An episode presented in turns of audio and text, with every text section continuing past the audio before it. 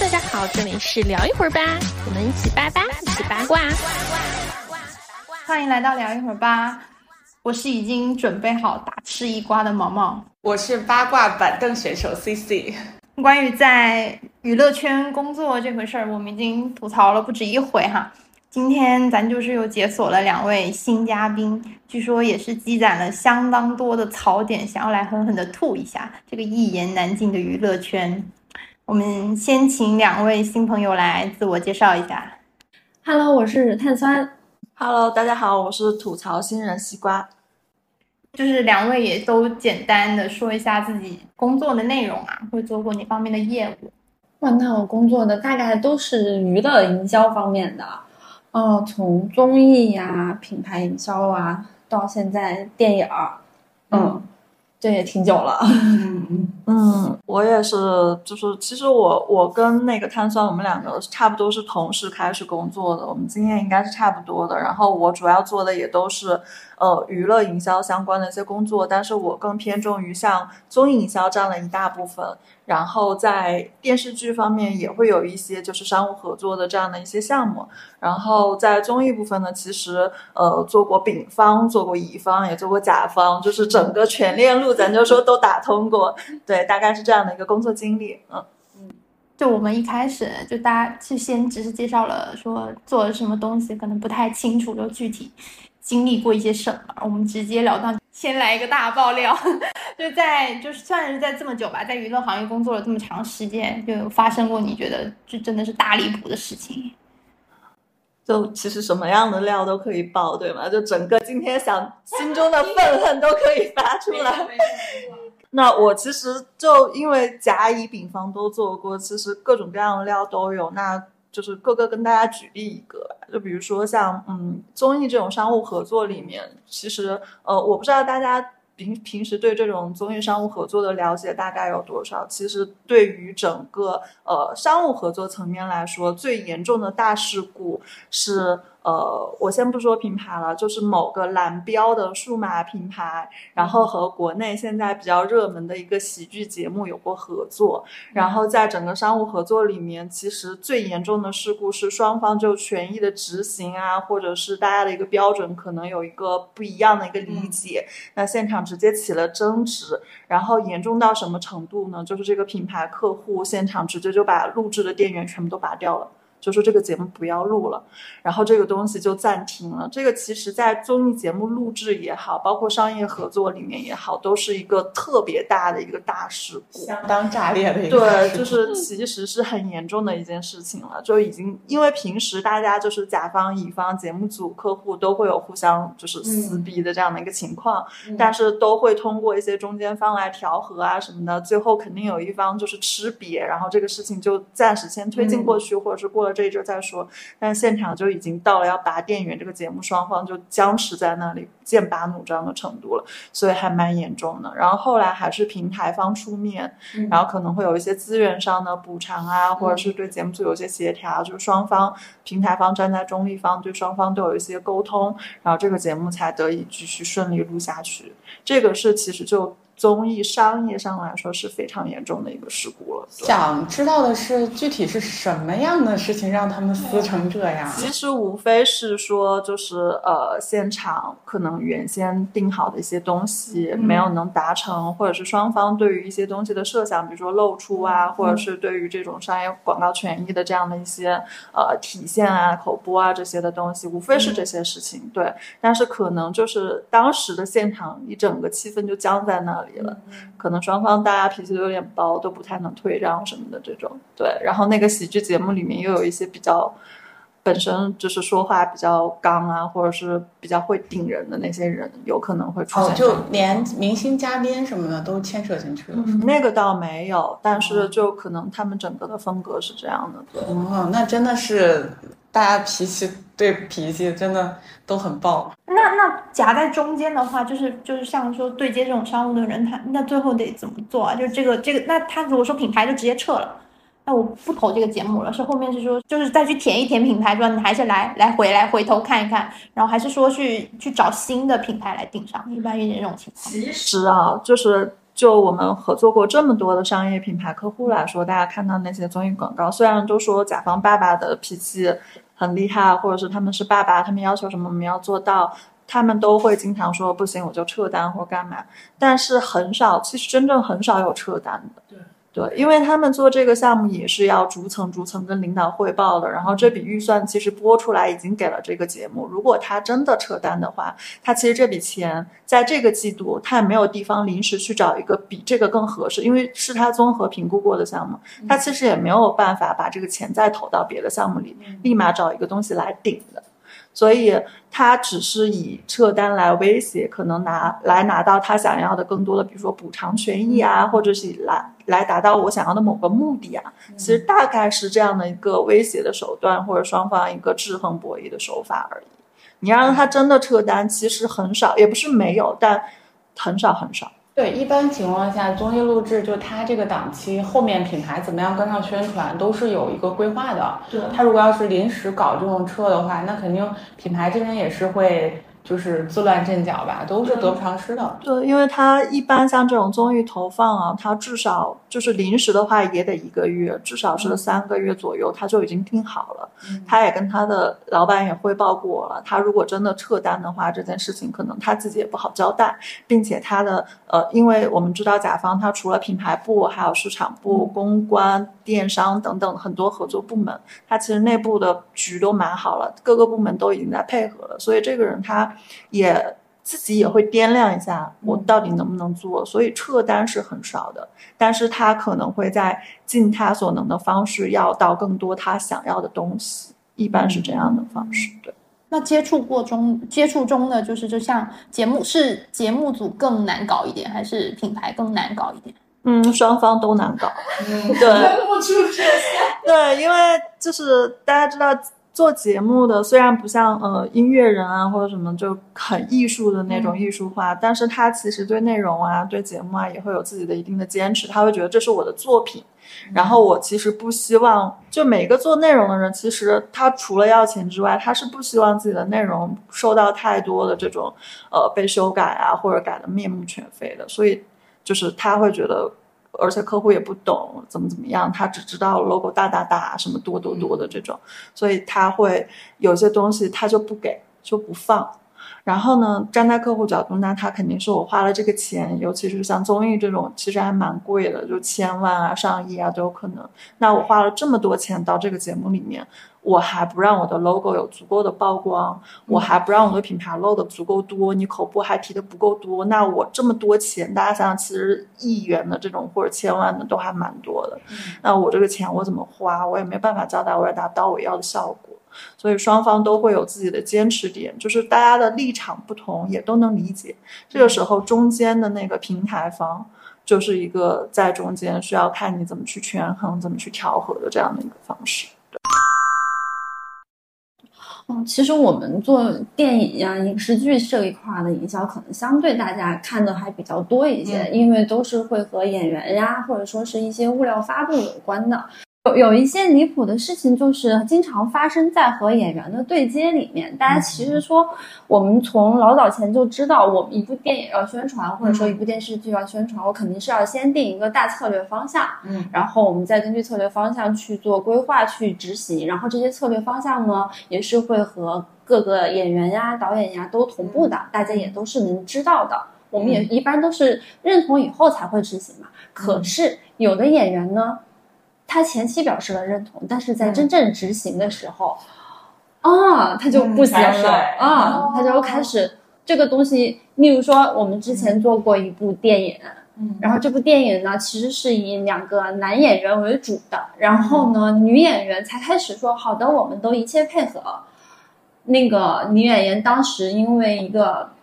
什么节目，然后又大放异彩了一番，他可能就认为说，我现在其实也 OK 了。嗯然后呢，我们在才开始宣传的时候，可能最开始放出来的就是一个海报，就只有两位男演员，嗯因为这个大策略大家都是认可的。嗯然后刚发出海报之后，还没有发出，对，还没有发出海报的前一天晚上，女演员的那个团队特别不开心了。然后就开始和不同的人进行去叫委屈。我们也不是不配合，为什么这张海报上面连我们的人都不可以有？哦已经跟他们解释过很多次。哦，这是我们第一次正式官宣，会以这两位男演员为主要的宣传对象。我们接下来的第二步就是咱们都会有的，就是全阵容，或者说我们所有的主演都有的。可是我们是女一呀，为什么要欺负我们女演员呢？这个时候，经纪团队就一下把“女演员”三个字提在了。天哪，那搞对立啊！对。然后就道德绑架，对，就所有人都很懵啊！就是这个东西大家都同意的，明天就要发布啦。你现在跟我说啊，我们现在不尊重女演员啦？谁呀？哦，我刚就猜到是他，我刚脑子里一猜的就是他。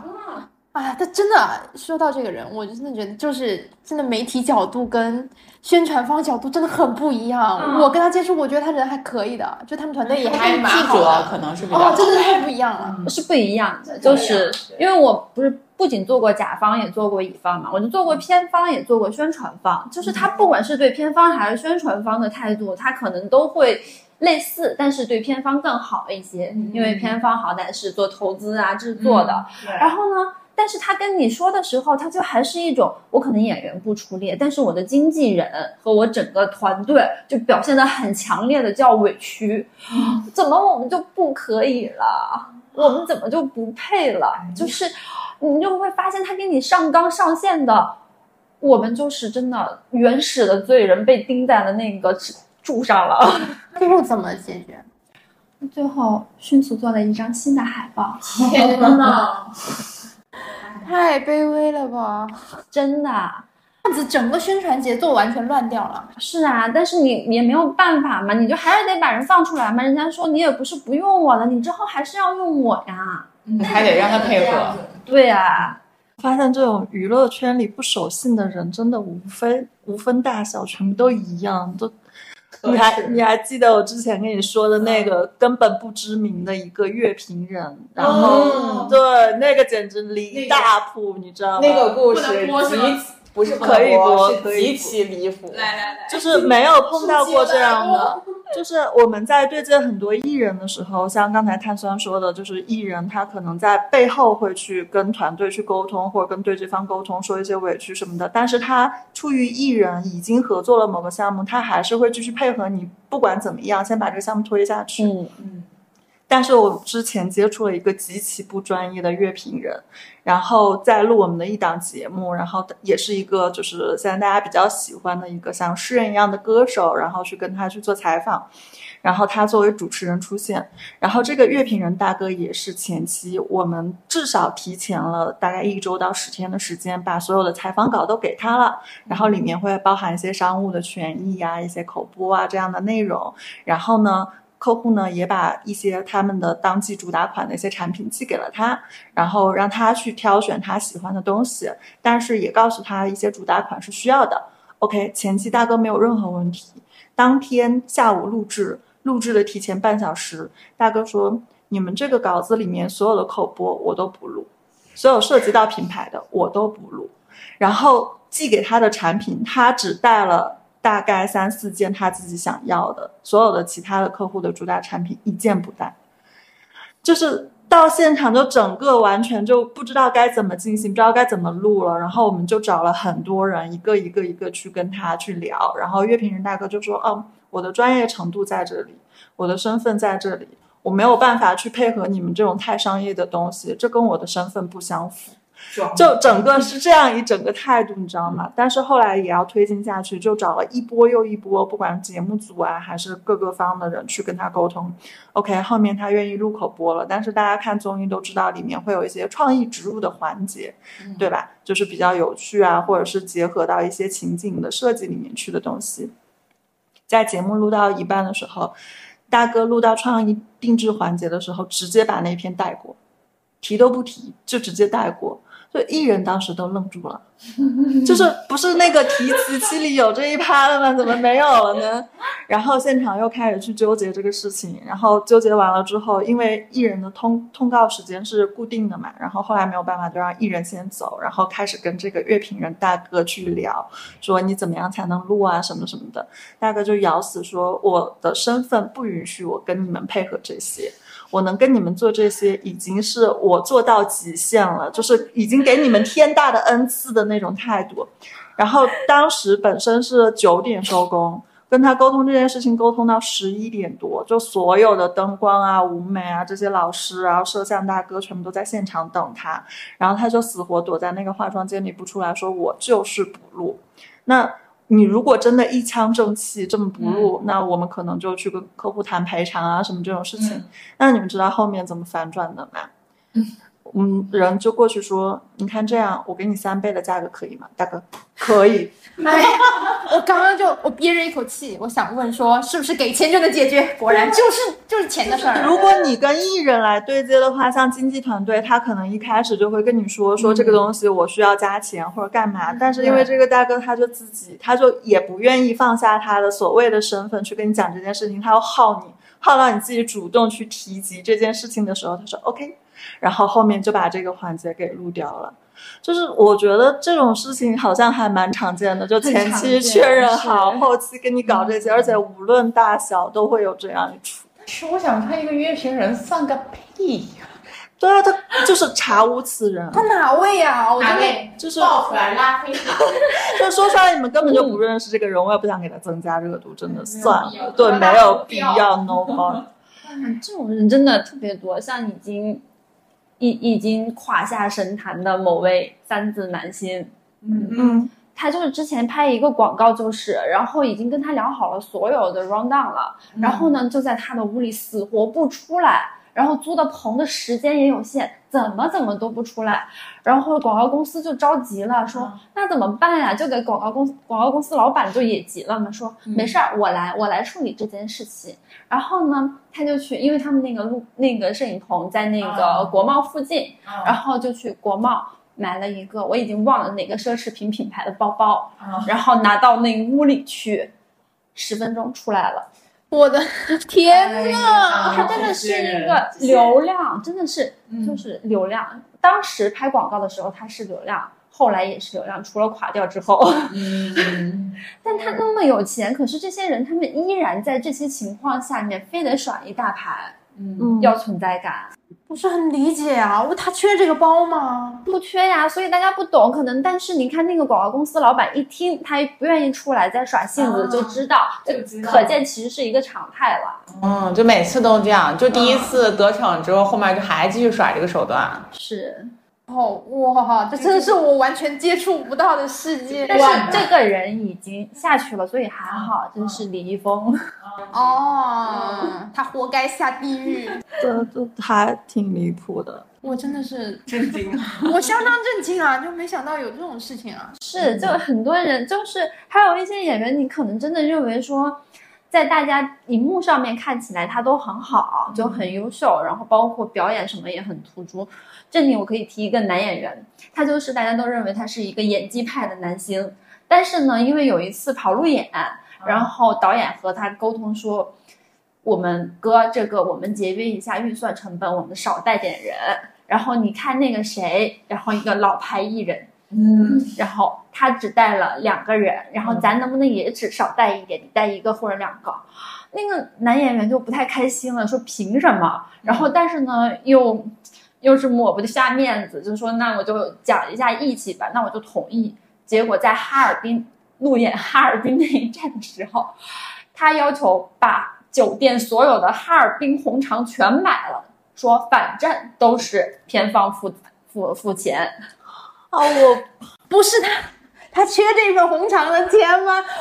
这个不懂啊。这个就是上回老舅报的那个车票要找小助理报的那位哦。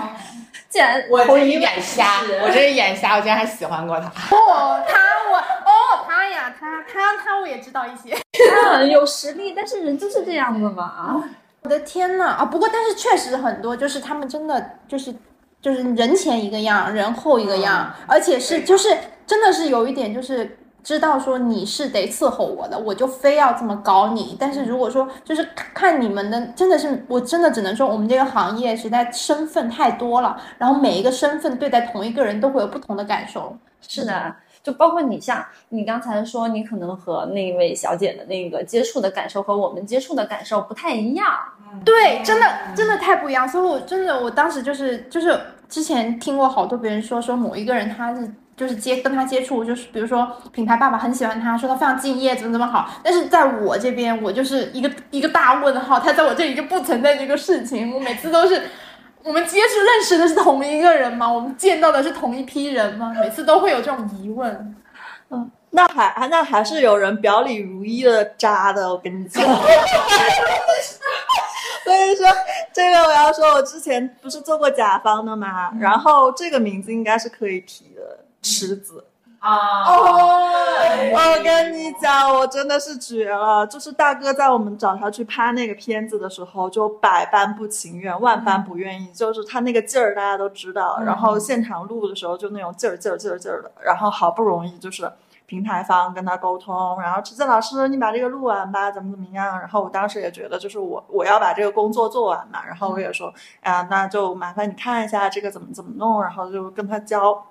然后现场就是平台方跟我这边态度都还蛮好的，然后大哥也就是那种带着那个劲儿就录完了。录完之后呢，我不是出来嘛，然后我先出来，然后就站在车后，因为我在打电话。然后打完电话挂了电话呢，池子就出来了。然后池子没有看到车后的我，然后直接就跟他旁边的人一个大骂说：“傻。”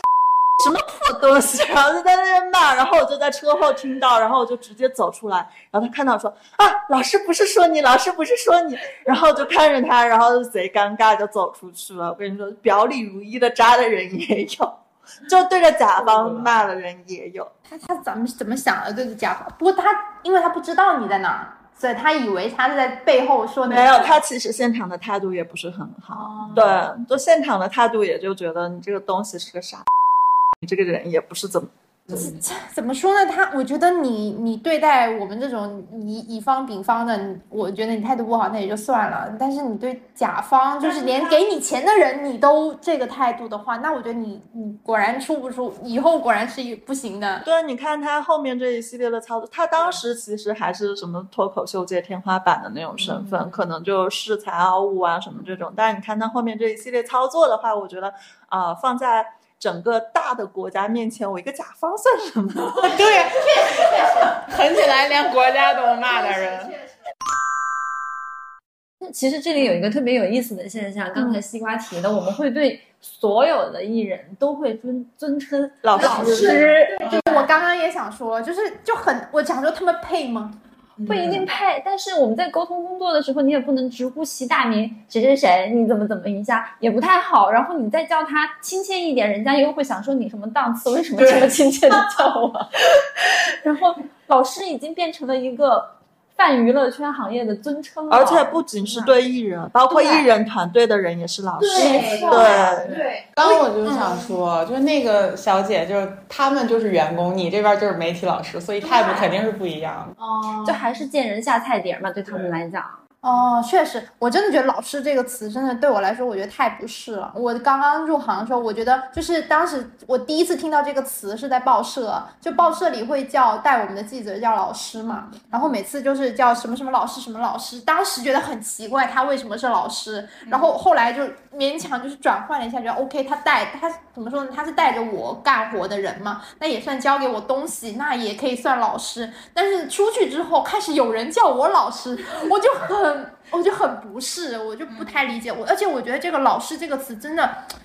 我真的觉得很很很不适，而且在娱乐圈，你说实话，我又要回到我们老师之前说过文盲这个点，我真的觉得娱乐圈真的是大部分人，包括我自己，也不是很有文化，就就因为“老师”这个词，我还是希望它赋予一些这种文化的意识在里头的，而且我们是希望带有尊敬感的，有一些。流量，甚至是比我就是年纪比我们小的人，他也对这个是我很想说的，我 叫不出口。我对于，因为我之前接触过做做过很多那种选秀，就大家看过的那个鹅厂选秀系列，我几乎都做过，所以就是他们刚刚出道的时候，我跟他们团队对接，我真的没有办法，就就叫他们老师，然后我就后面就说咱们家艺人，我当时这样的方式讲，因为我会觉得有点就不知道该怎么去做这个称呼。你一定让我尊称他为老师，我也是可以，但是我是觉得是不是还是，所以我跟他们对接的话，我都会是咱们家艺人。呃，就包括之前那个呃，像当时是叫台风少年吧。对，就这些。然后我也是咱们家艺人怎么怎么样，咱们家艺人怎么怎么样。这个真的是北方语系的一个优势，说咱们，然后在南方就很难说，很尴尬。对对对，南方完全没有，还有您也是，对，这也是北方语言体系的一个优势，我觉得就相对没有那么尴尬。你习惯了用这么一些就是所谓看起来比较尊敬的词语之后，就能够相这种缓解心里那种难受的那个劲儿。是的。然后另外一个就常用的高频词汇就是“亲爱的没错，亲亲爱的，最近宝宝，最近宝宝用的多。”，宝宝真的现在非常的泛滥。偏那个媒体性质的那种互联网啊，或者平台这种对都会都会这么称，就是男的过来叫你宝子，怎样 怎样。为什么我对接人都叫我铁子？这你这你我反思一下。刚刚不是说了很多，就是这种就是这种吐槽的离谱的事情，然后我们现在给大家一个机会，就夸一夸，就在你红榜上的一些明星啊、团队啊，或者是品牌甲方爸爸这样子的。好难啊！突然的红榜环节语塞，沉默了。呃 其实其实还是有啦，就是呃，往远了、往近了都有。我就举两个例子吧，先说艺人啊，就是往远了说，就是在还挺多年前的张新成和李兰迪。那个时候他们拍了校园剧，大家都还记得吧？就那那个时候他们刚刚出道，然后当时让他们一起拍了那个呃客户的那个广告片，然后也跟大家科普一下，就是剧中的那个广告片叫《创意中差》，就是由剧中的人物去演一些小的情景剧，把那个产品其实就是一个广告带出来，但是会有更贴近这个剧的感觉。那呃，当时他们两个可能还是新人的时候，整个态度就是非常之配合，而且非常之就是对每个人都很尊敬，很就是对每个人都有自己该有的工作的态度。然后整个录制过程非常之顺利，尤其是李兰迪，就可能后面他就是因为拍清宫戏啊什么的，大家都说他，但是我始终是觉得他在我心里还蛮好的，就是因为那次对接，他那个时候好像还是高考左右的阶段吧，拍那部剧的时候，对，然后还挺年轻的，但是他在现场，因为我们那次拍的产品里面是吃的，然后里面有冰淇淋。他就要就在现场拍，一直拍一直吃，然后拍的时候又是夏天，那个冰淇淋为了保持它的造型，就得不停的换，因为会化掉，然后就会换的新的，他就要重新再吃，换新的他要重新再吃。他那天其实整个吃了多少冰淇淋我已经记不太清楚了，然后到后面下午的时候，他突然就是一个小姑娘怯生生的跑过来，然后就说那个姐姐，你这边有没有热水或者是一些。红茶什么什么东西给我，然后那个时候我才知道他那段时间是特殊时期，但是他之前就完全也没有提，然后也没有让他的团队过来来说这件事情。我觉得他可能是真的后面不太舒服了，然后才会来说这件事情的。然后那个时候我就觉得真的还挺敬业的，就是他的态度，就我不知道现在也跟他没有过就是这样的接触，但是我觉得他的初心还是好的。对他整个一个就是这样配合的态度，我当时听他说这句话的时候，其实心里还就震动了一下，对，然后就赶紧给他找各种东西，但是后面拍摄他还是在继续吃那个冰淇淋，吃了一整天，就从早上拍一直拍到半夜，他一直在吃那个东西，所以就是无论后面清宫戏啊什么的，我都没有办法，我还是觉得她是一个挺好的小姑娘，我也希望她以后能越走越好，对，然后近的话呢，就是。呃，有最近有录一些一系列的一些东西，然后哦、有点挺出乎我意料的。这里想夸一夸不提名字了吧，就那个海豚音天后、海豚音歌后，嗯对，然后。呃，一开始跟他配合的时候呢，呃，其实之前有一些艺人都会出这样那样的状况，或者是有这样那样的问题，所以对于他这样的一个身份地位来说，我们可能会觉得会中间有一些就是大家都全员警戒待命的那种状态，然后去跟他跟他团队配合，因为之前也没有合作过，结果到现场之后，你会发现他整个人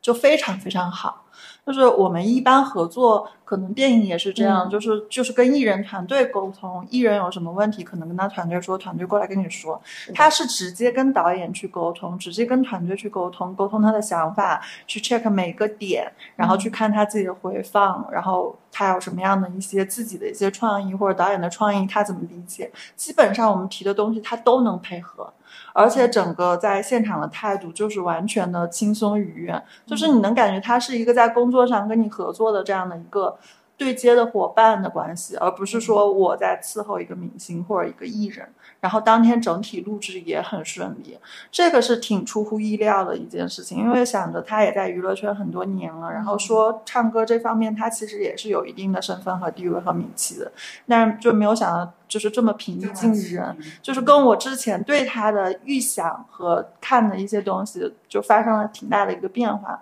所以我还挺喜欢他的，而且他现场唱歌真的巨棒，嗯嗯。你觉得有没有名气，或者是说他是不是在这个圈里摸爬滚打的时间，对他待人接物上，尤其是跟我们这种工所谓工作人员啊，就有一些影响吗？我觉得会有，就是呃，我们其实跟碳酸，我们经常也会聊，我们会觉得说，呃，有一些艺人，嗯，大家可能觉得大家都上网冲浪或者什么，但其实艺人他真的是在一个很局限的一个社交和空间里面，他其实每天面对的人就是他的团队。以及对一些对接方，但跟对接方其实没有那么深入。那他的团队其实作为艺人团队，大部分是在夸他的，比如说某某老师，你今天妆发真棒啊，最漂亮了，你最棒了，怎么怎么样，就总是这样一些正面的反馈。那如果一个人长时间，就是每天、每月、每年，你都在这样的环境中，其实你很容易去迷失一些东西的。就包括我们，我从平心而论，我觉得如果我只活在这样的世界里。我也会这样的，所以心态会有一些的变化。再加上，如果你个人的实力又 OK，你可能真的到了一定的那些地位什么的。那呃，如果是像比如说像王菲这样的，就是阅尽千帆了，然后她会有一些平常心，因为她也就是尝过人间烟火气，然后也到了高位，那她可能会就是什么都比较包容。但是有一些，尤其是现代的内娱，我觉得会比较难。嗯，对，所以很多人就会慢慢的就可能会缺失一些初心，所以我会觉得在这个圈子里面，如果你还真的是愿意以一个比较好的一个态度，然后会遵守一些契约精神，然后去做这件事情，我觉得这样的艺人就很难得了。啊，这么听我觉得我们要求好低啊！我们只希望他们履行一个约定，就是把这个事情，就是起码我不要求你说要做的多么好，嗯，你把这个事做完，我觉得甚至都已经是已经是我们一个就是最大的希不要望。出什么幺蛾子，我们能把提前确认好的事情推进下来，我觉得这种商务合作和契约精神，就是虽然是最基本，但也还挺难得的。嗯，我是我是想起来，我去年去执行的一个歌会的项目，然后就是因为我们当时聊的时候，客户是奔着萧敬腾去的，然后所以特别希望他能够多露出一点就跟跟他相关的权益之类的嘛。然后但是萧敬腾那边就明确回复了不行，因为本身可能就是港台艺人就是相对来说受限，然后他们可能也是要规避一些风险的问题，所以就明确说不行。然后我们就嗯就是去沟通了另外的一个艺人和那个张琪。然后张琪这边的配合程度就非常好，而且就是我觉得就像他们这种，就包括萧敬腾在内也一样，就是无论，呃，就是我我要是不能接商务，我会明确告诉你为什么不能接，但是如果接了，我一定配合啊，包括现场演出什么的，他们都会在尽全力的去配合好。就我对张琪印象特别深的是头一天彩排，然后他第一个到的，然后他先开始彩排，然后他在等其他的嘉宾来了之后跟他一起合唱，然后全程五个小时他一直在唱。而且现场实力超级好，然后人也特别亲和。就我们带着客户去拜访的时候，然后那个他就呃也是在屋里非常热情，就包括那个齐嫂一起就是在跟客户这边哈拉什么的。然后我们有一个同事是那个呃维族，然后就长面目特征很明显嘛。然后齐哥一上来就跟他说说，哎我我去年还是什么时候去新疆的时候，然后跟那个新疆那边的同胞一起唱歌啊，特别开心啊，就开始跟他聊这个事儿。我觉得这就是一个老牌艺人，或者就是他们自己的那种就是。第一，我要有契约精神；第二是我要与人为善。他就是他有一个待人的那么一个就是行事准则在那儿，就他不会为难你，而且还会跟你保持一个良好的关系，因为他知道这个东西是相互的，就是我对你好，你才会给我更多的机会。我觉得他们有时候就是那种老艺人会有这种准则。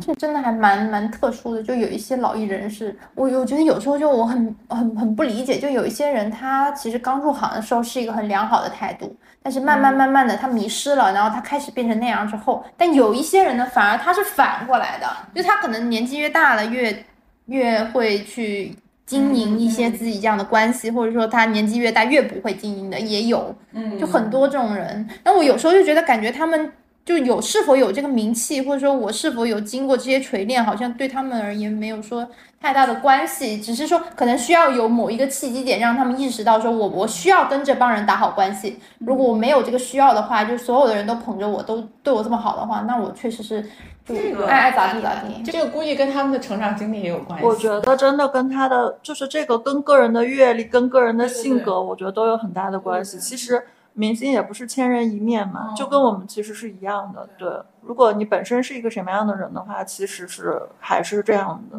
包括那个之前的吴刚老师，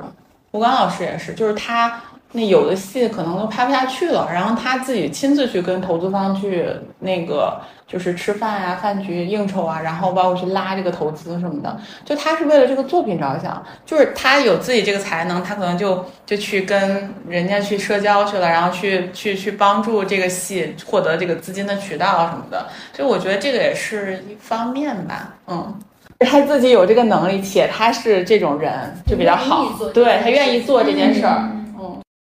很多老牌艺人，他就是真的，他是一个所谓他能称得上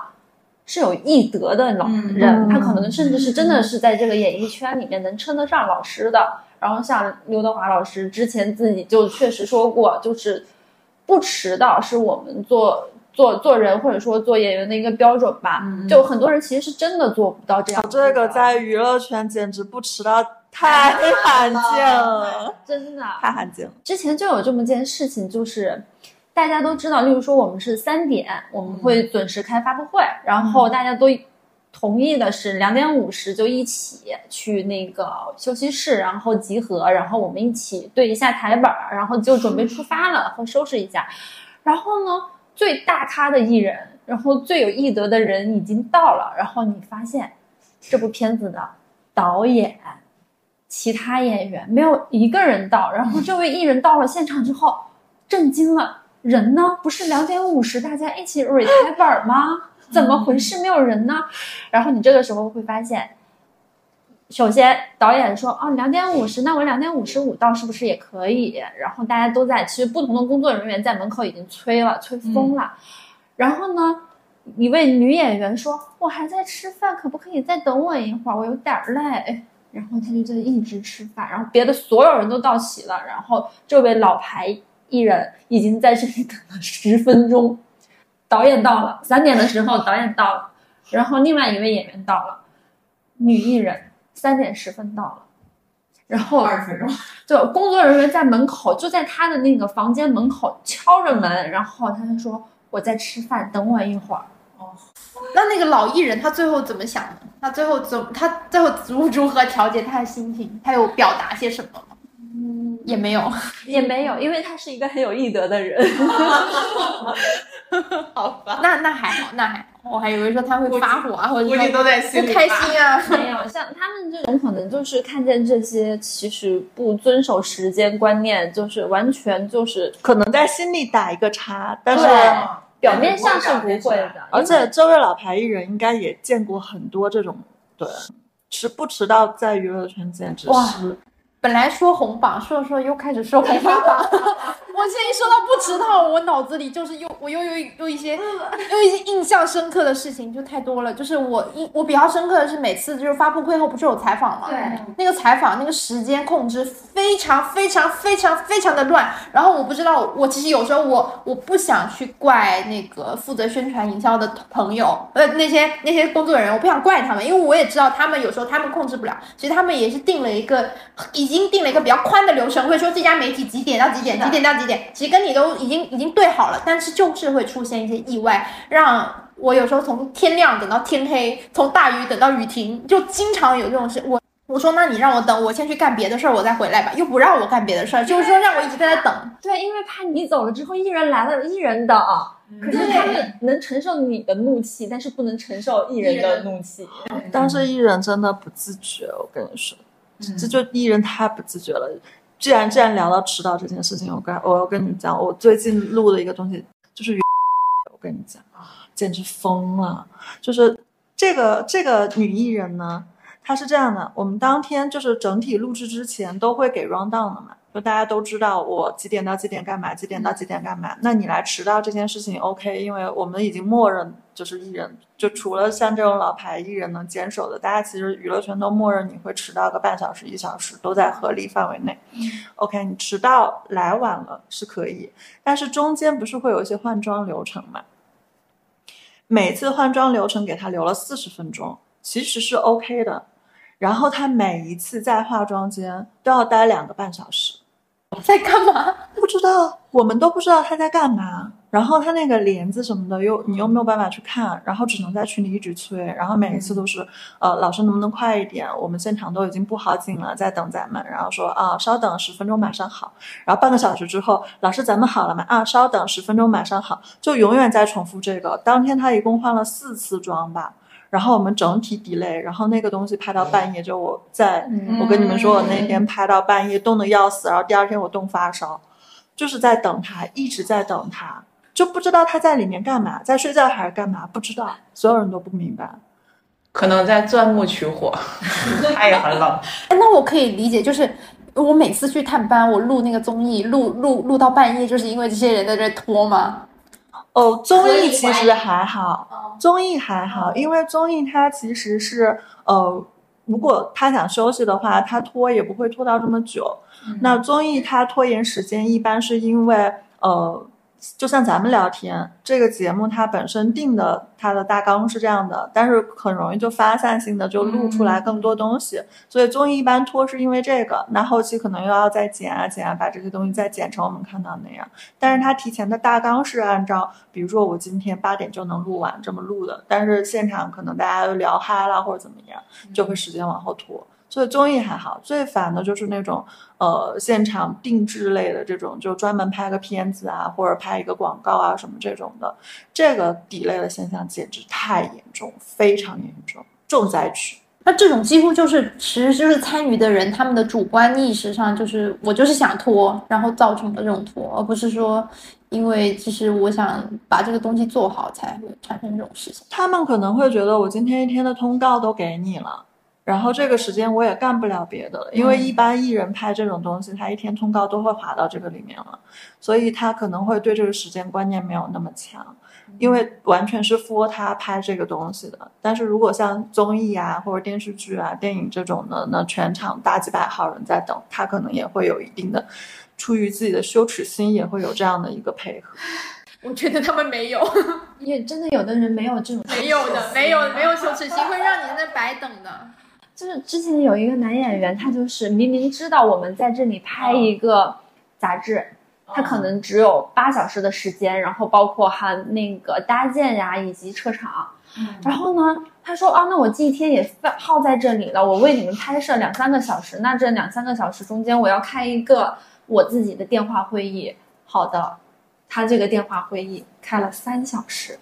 然后大家就在这等着，就白白的等着他开这个电话会议。然后工作人员去问他：“老师，您能不能快一点？”然后他的工作人员还会出来说：“嘘，小声一点，我们在开电话会议。”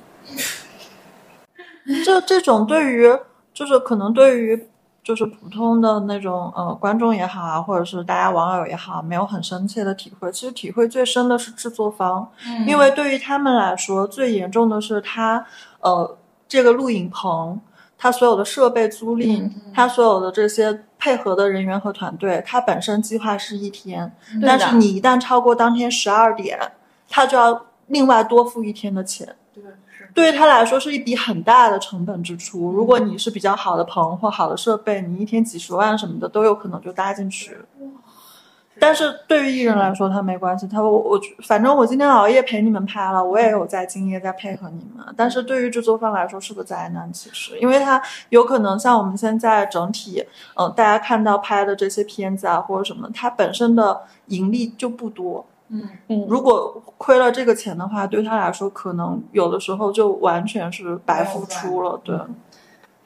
确实有时候艺人他们可能根本就不会往这方面去考虑。我只考虑的是我自己，就比较还是所谓个人中心化的，他很难去考虑到周围工作的人员以及这一个什么制作组啊或者什么他们承担的一些风险压力来讲是怎么样的，这些成本的想法可能也不在他的想法内吧。嗯，所以说真的是拖延，几乎是所有我感觉是整个娱娱乐行业最大、最大、最严重的一个问题，它会导致非常非常多的后续的各种海啸性的问题出现。那像毛毛说的那个，嗯，就是采访的时候拖延，其实工作人员都是为他们把所有的通告时间已经排了一个完整的通告时间表了，包括他们要吃东西，嗯要休息，甚至上厕所的时间都已经给预留出来了。但是有的人依然会拖延，为什么呢？因为有各种的突发情况，例如说，我想休息一会儿，我是一个要采访的艺人，我要休息一会儿。但我不能在采访间休息，我必须得回到二十八楼的房间去休息。这样一去一回的时间，就比预想的休息时间就多了半小时，然后就没有办法，你就真的媒体就只能在那生等着，然后工作人员去催，人家也不乐意，人家还说我就是想休息一下。然后包括有一些男男艺人，我想去抽个烟，哦，这种比较蛮多的。嗯对，但是他抽烟的时间你也不好控。对，确实，哎，但那我我我比较好奇啊，但我没有发没有对那个营销方发过火，但是我很想知道，如果当媒体老师发火了，你们会其实营营销方也确实是会很尴尬，因为他因为对营销方来说，他不是为这一个项目服务的，他是要为很多项目服务的，他需要打好的是和所有媒体的关系嘛。嗯，我不可能说我因为这一个项目我把这个媒体得罪了，我以后就不合作了吧？这其实是真的是一件得不偿失的事情。然后营销方也会想尽办法去各种找补，例如说很多媒介就会和媒体老师打好关系，例如说我给你准备一点吃的、喝的，陪你聊聊天，然后或者怎么样的，就，真的是四处救火的一个状态。我之前也在那个媒体待过，嗯就是上一份那个，然后当时就是去拍一个节目，然后去做采访，然后当时在现场等的时间，在整个行业里面不算久吧，大概三个小时，然后就会。就等了大概一个多小时，就有人在敲门，然后就看到跟我们对接的那个营销方，然后手提了两大袋，那个小姑娘已经很努力了，然后提了水果啊、蛋糕啊，然后什么，其实我们没有那么那么大的那个一个建议，因为我们大概知道要面对的一些什么人，但是能看得出来他们在很努力的去解决这件事情，嗯，挺难的。确实，我觉得都很难。就是我们其实打，大家都是打工人嘛，都能理解说大家彼此都是打工的那种心情，能够很能够理解。但是有时候是，我觉得我能理解为什么会发火，但有些确实我认识的一些媒体，他们发火发的蛮，就也真的是脾气大的媒体，就比较觉得自己有身份的媒体老师们会相对的那个火就很难压。说到这里，真的有些媒体老师让人特别费解。就我们不是会经常邀请一些媒体老师进行提前看片儿嘛？然后呢，可能有时候看片儿不会说是在一个呃大的那个影院，然后而是一些小的会议室，然后就可能会出现一些座位不够坐的。然后有这样一位媒体老师，他自己坐在了一个比较舒服的位置上，然后他的同事来晚了，没有一个那么舒服的沙发或者是什么，然后就工作人员就说：“那我给您一个板凳行不行？”然后呢，这个媒体老师不知道为什么当场就火了，说：“凭什么我的同事只能坐板凳不能坐沙发？你们什么破电影？这逼电影我不看了，就直接这种发火要走人，就。费姐，你真的不能理解，你根本没有办法去和他的脑回路对上，嗯，就也就没有任何前因后果，没有任何前因后果，就是突然突如其来的发火，可能想要展示一下自己的威压。他也没给他同事占座啊。对啊，没有，他也没有说把自己的座位让给自己的同事，他就只是在那发火，然后为难起别人。就没遇见过这种存在感。我觉得是有一点，我我反正没遇见过这种情况。我觉得媒体真的，虽然我自己是媒体，但我真的很想吐槽很多媒体，就是他们真的，尤其是影评人，影评人相当难伺候。影评人是很难伺候，但是呢，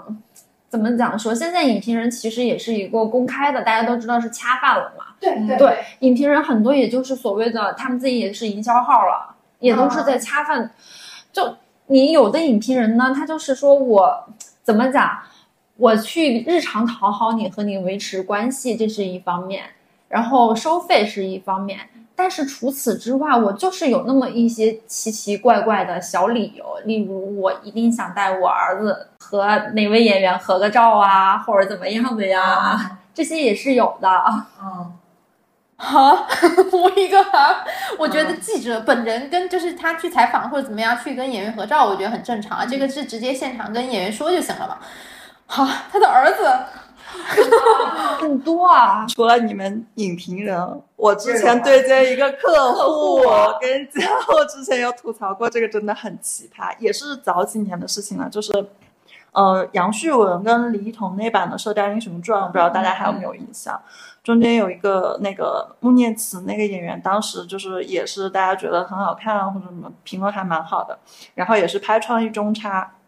然后某个。饮品的品牌客户去拍创意中差，当时就是呼呼啦啦，现场去了二十多个人。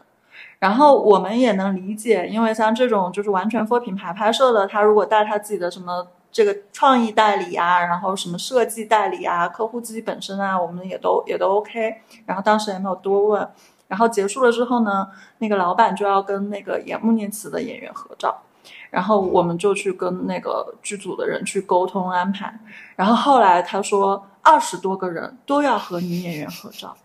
十几二十个人轮流吗？对，然后就是有合照啊，有单独照什么的，然后后来就好不容易沟通，当然那个演员本身人也挺好的，然后就配合了去拍这个照片。结束之后，我们再去聊天，然后跟他的代理聊天，了解到现场去的二十多个人。只有大概三个人是客户和代理，剩下十几个全是老板的朋友啊，好多这样的，真的。这什么迪士尼朋友见面会吗？琳娜贝尔吗？二十多个人在干什么？疯了，你知道吗？我们简直现场惊呆了，这是什么行为？去年有一个项目就还蛮大的那种，然后我们那个冠名商就是因为那个举办地在海南嘛。嗯，他们竟然有二十十几、二十几个人要求，就是节目组给他们包酒、包机票、酒店、包餐饮这些，然后目的是为了去那边团建，而一住住一个礼拜，人家公司团建都给解决了。然后刚开始的时候就是死活不同意，但因为这个客户还财大气粗嘛，后来就勉强答应了。勉强答应之后，就让他们在那玩了一个星期，然后最近又灌了一个。就是也是类似的项目吧，然后又要故技重施，又要让他们包机酒，然后这次节目组死活不同意了，因为太大一笔费用了，他们十几个人就十几万就。他们是觉得我给了你钱，那我就有权利去要求你说你得承包我这些有的没的没头没有。其实这种就是作为甲方，他心里知道这这是一笔就是不包含这次合作费用里的，但是他就跟要红肠的那些演员的心理是一样的，就是我能抠一点就抠一点，对他们这种心理是一样的，能蹭就蹭。很多人呢，真的是不能被他在荧幕前面的形象所那个迷惑的。这里就是任何人如果想要打破对娱乐圈的幻想，或者说是去除掉这层滤镜，就来娱乐圈工作吧。真的，饭圈就粉丝如果想和自己的偶像就不再喜欢他，也建议可以去和偶像一起工作。就真的这层滤镜会碎的非常快。这这位这这位女演员就是属于是一个大家都是认为荧幕上非常好的，然后包括大就是通过媒体传播出来的她的形象也真的是很好。但是真的接触过之后，让我们大跌眼镜。就有一次我们去拍摄，拍一个杂志吧。然后呢，他自己提了要求。我在拍这个杂志的时候，我在那个场地里面，这个场地里面的沙发不太行，对我的腰不太好，我一定要一个躺椅，对，一定要躺椅。然后呢，一定要一个移动可移动的全身镜，这样我才能把自己看得很清楚。嗯。然后重点是这个地方不是在国内。哦，不在国内，然后所有工作人员到了那个地方之后，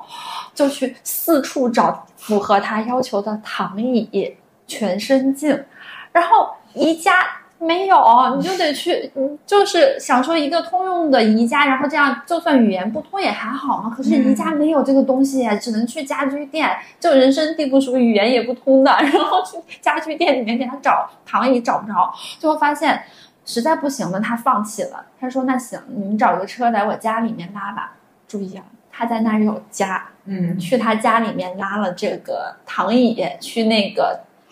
摄影棚。然后去摄影棚之后，然后他说：“那我想住酒店，我不想住家里。可是我住酒店，我需要那个酒店里面有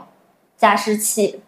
就住一晚上。他只住那一晚上，拍摄那一晚上有加湿器，有那个。”硬板床，可是大家都知道，现在的酒店怎么会有硬板床这种东西？都是有床垫的，然后所有的工作人员就疯了，在异国他乡到处去给他找硬木板，因为当时也和酒店沟通了，酒店说，啊，我们确实是没有准备过这种硬木板的这个东西，也没从来没有过客人提过这个需求。这个酒店的史册可以更换一下。对，然后就去问他。到处找这个硬木板，好不容易就是在家具店找到了这个硬木板，就一趟解决了。好了，然后大家就以为可以平平稳稳的，然后把这个拍摄拍完了。第二天早上呢，到了现场，也给他准备了，是他自己亲自说的，他要喝白米粥。前一天到了现场之后说，我不喝白米粥了，我不想喝。可是这不是你自己说的吗？我现在就是不想喝了。然后他的工作人员说，啊，我们那个演员不想喝白米粥了。我们现在一定要吃水果、喝咖啡，你们现在自己去买吧。说起大早上的，在一个其他国度，然后还是一个郊区的摄影棚，然后去给他买咖啡、买水果，真的疯了。他的工作人员也能受得了的。天哪，他怎么跟他一块工作？不是，就耍大牌能耍成这样，我觉得也是哇，他必须是耍大牌榜单第一位啊！我觉得他确实也是大牌嘛，但是对耍耍的很到位，他确实也是大牌，你这个无可厚非。但是人家确实干了这么件事情。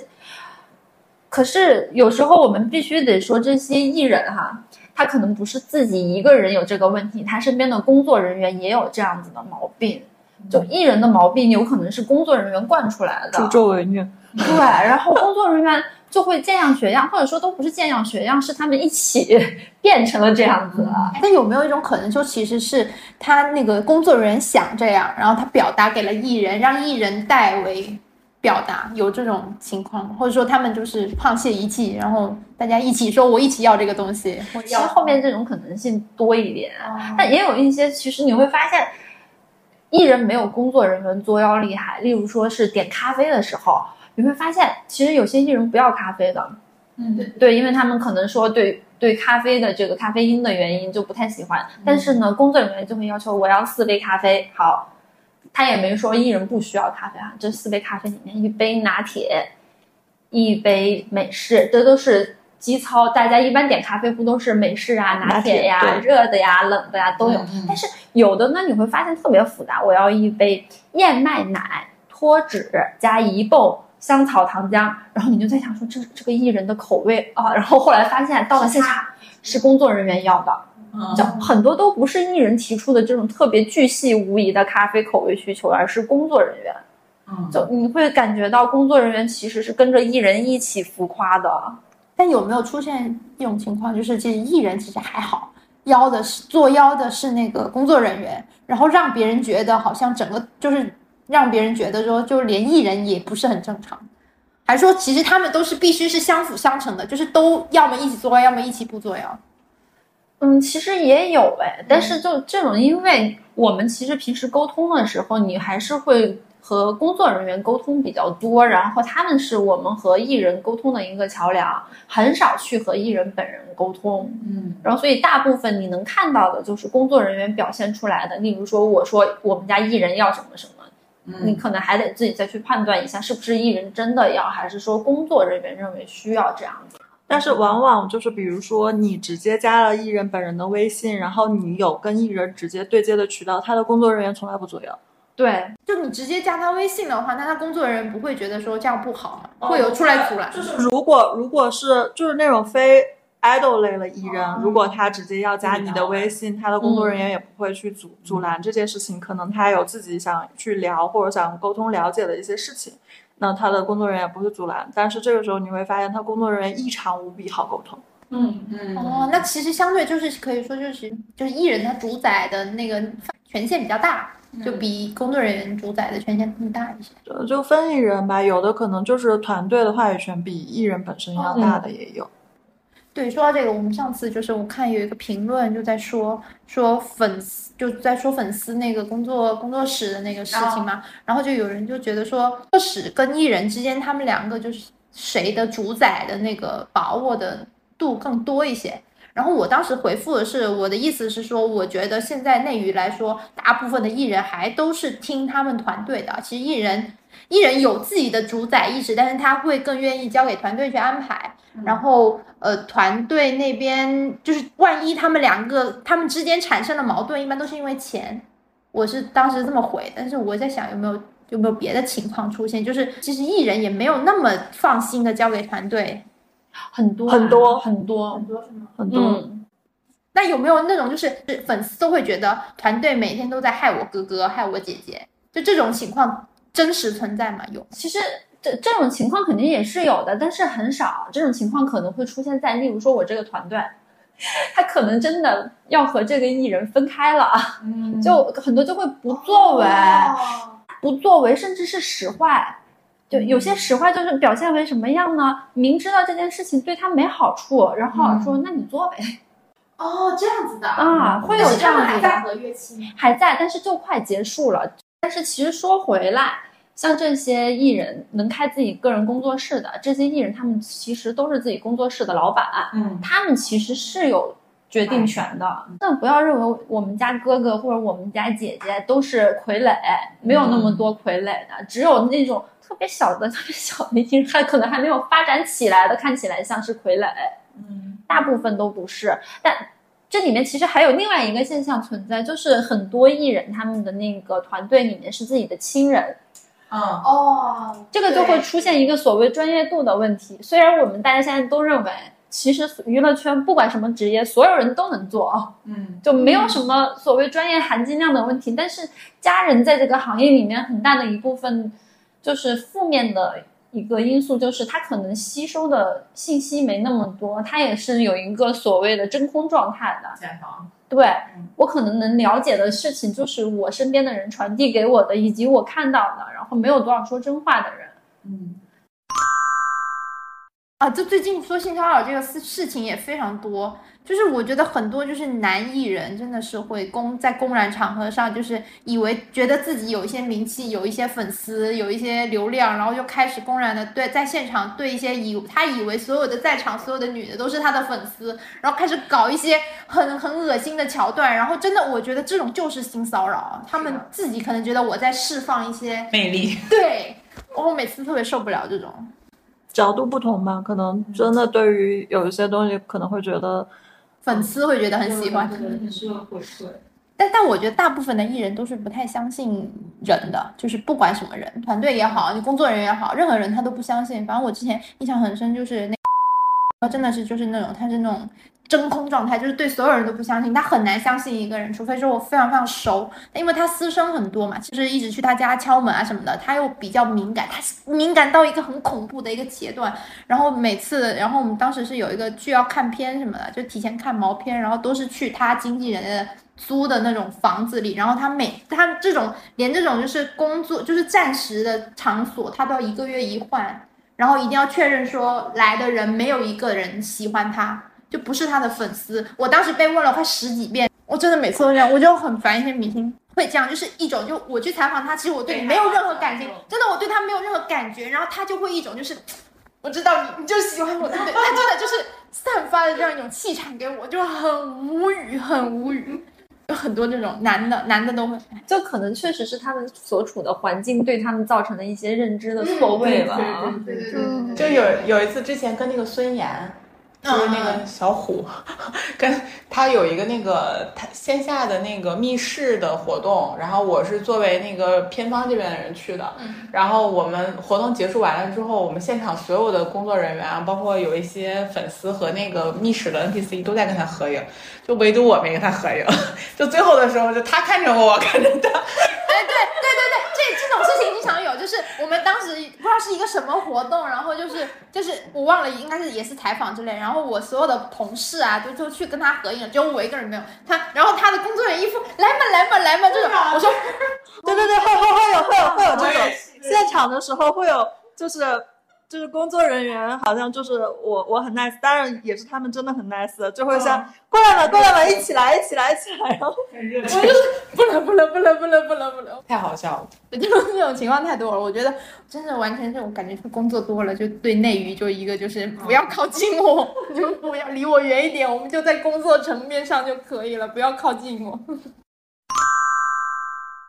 就是在娱乐圈工作的年限也蛮长的了嘛，就这么多年中，你最大的感受啊、体会是什么？最大的感受体会就是有两点，第一点是，嗯，就你工作越久，对于所谓的艺人和明星，你其实已经没有任何滤镜了，对，你会觉得他是你工作中的一环，然后一个人，然后你也不会再。就是我在没有入行之前，我可能对于一些我喜欢的艺人也会有一些光环啊什么的。但是你工作越久，越会觉得，所以就像我们刚才说的，就是让我来合照，我不去，不是我清高，而是我真的觉得这件事情没有必要。因为大家可以想象一下，你平时在正常工作中，比如说你在餐厅工作，或者是你在正常的公司里工作。如果不是必要的那种商务 social，甲方爸爸让你过来，过来，过来合个影，你也不会去想要跟甲方合个影留念，对吧？所以不是清高，而是就是大家只是在工作合合合作伙伴这种的，所以会很会很奇怪，这个是一方面。然后另外一方面是会觉得，嗯。不管像刚才聊到的迟到也好啊，或者是大家提前确认好东西反悔也好，我会觉得，呃，就我接触到的娱乐行业，尤其是商务合作啊什么这一块，我会觉得有契约精神真的是蛮难得的一件事情，是一件很值得被人珍惜的事情。如果碰到这样的艺人，我心里都会给他画一个大大的对号。我会我会对他虽然没有那种明星滤镜，但是我会觉得他是一个非常好的艺人。之后提起他，我也会觉得他很 OK。就可能工作这么多年，最大的感受就是在这个行业，其实确实是门槛挺低的，每个人都能进来。但是还是希望，不管说是艺人还是艺人工作人员，包括说是所有的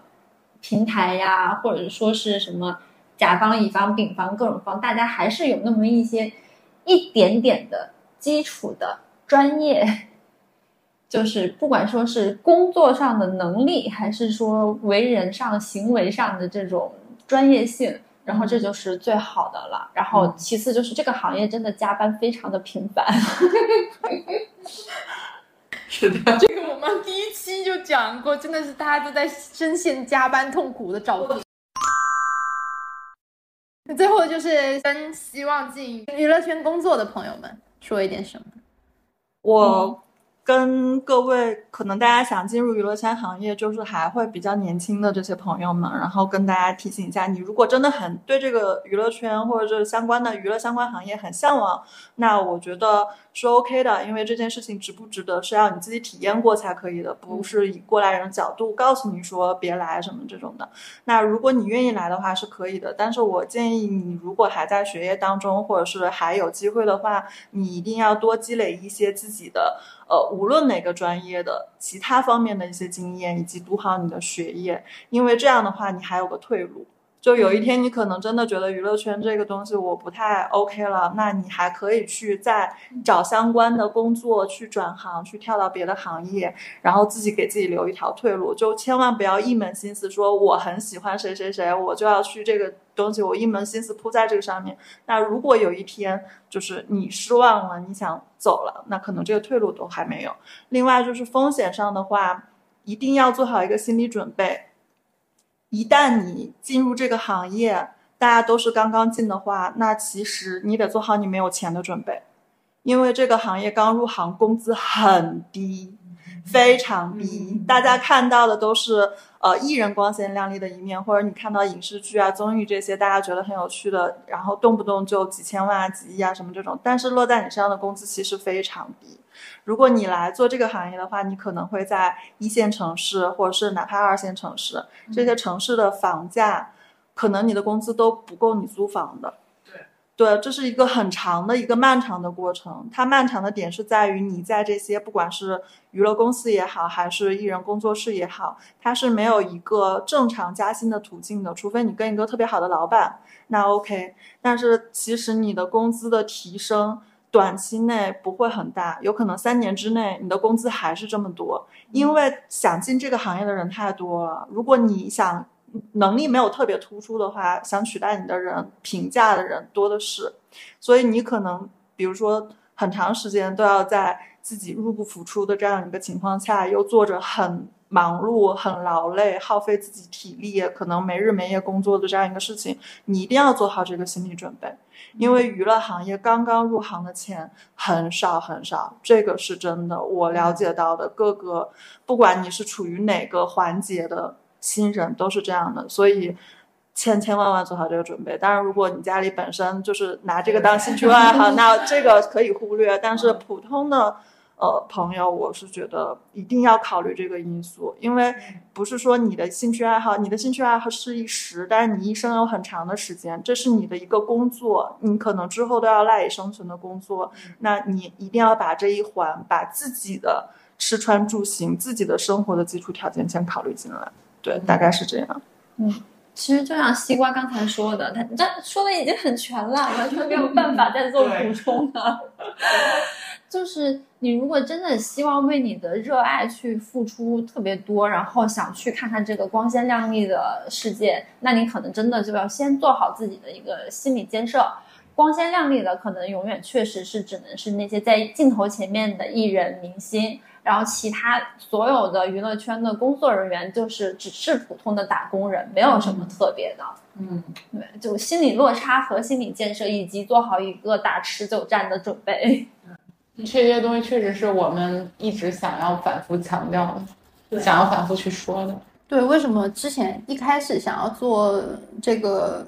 就是就是开始聊说为什么要吐槽娱乐圈工作？其实吐槽很多嘛，大家都知道娱乐圈工作不好做，或者说不好进，或者说就算进来了没有什么就会破灭，就是大家都已经是有一个共识。但是其实实际上这个看似。好像说我能实现梦想这个地方它是什么样子？这很多人都没有想过。进来之前谁都没有想到会是这么一个样子的。嗯嗯，对，我觉得就就是能够，就是多能够通过这种聊天，然后给更多人一种比较完整的一个面貌，而不是说停留在说他荧幕前他们是一个什么样的形象。嗯，我觉得这是蛮好的一件事情。如果我们不曾相遇。是在哪里？如果我们从不曾消失，不存在这首歌曲。美妙的活着。如果喜欢我们的节目，欢迎多多点击订阅，也可以来留言区和我们一起聊天。你们的鼓励就是我们最大的动力。今天就先到这里啦，我们下次再聊一会儿吧，拜拜。